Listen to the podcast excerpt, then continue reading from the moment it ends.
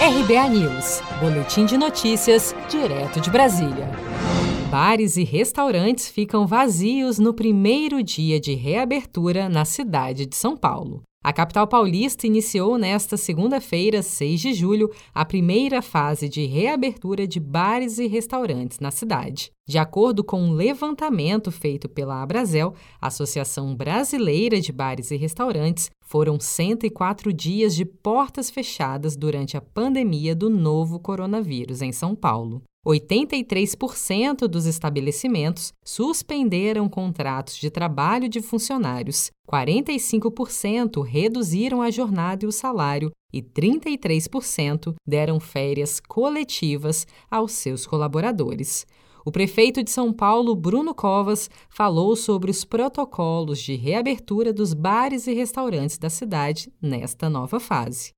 Depois de uma semana em que a cidade permaneceu na fase 3, na fase amarela, eh, e portanto a gente tem agora a tranquilidade de poder reabrir esses dois importantes setores que mobilizam muito a cidade de São Paulo, o setor de bares, padarias e restaurantes e o setor da área de beleza, da área de estética. São protocolos na mesma linha do que a gente já fez é, para os setores que nós já assinamos, para que a gente possa ter a retomada da atividade econômica sem voltar, sem retroceder nos índices da cidade de São Paulo.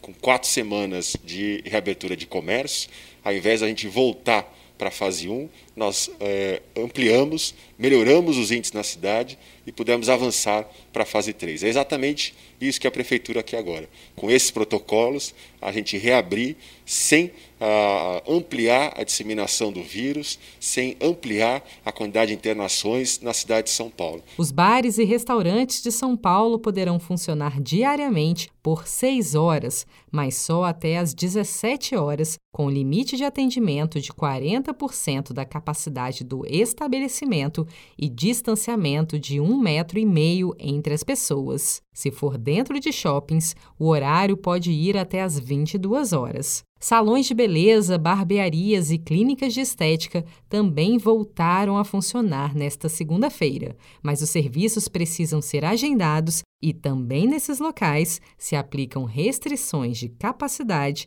distanciamento e horários de funcionamento limitados a seis horas diárias. Se você quer começar a investir de um jeito fácil e sem riscos, faça uma poupança no Sicredi. As pequenas economias do seu dia a dia vão se transformar na segurança do presente e do futuro. Separe um valor todos os meses e invista em você. Poupe com o Sicredi, pois gente que coopera cresce. Com produção de Gisele Monteiro, de Brasília, Daniele Vaz.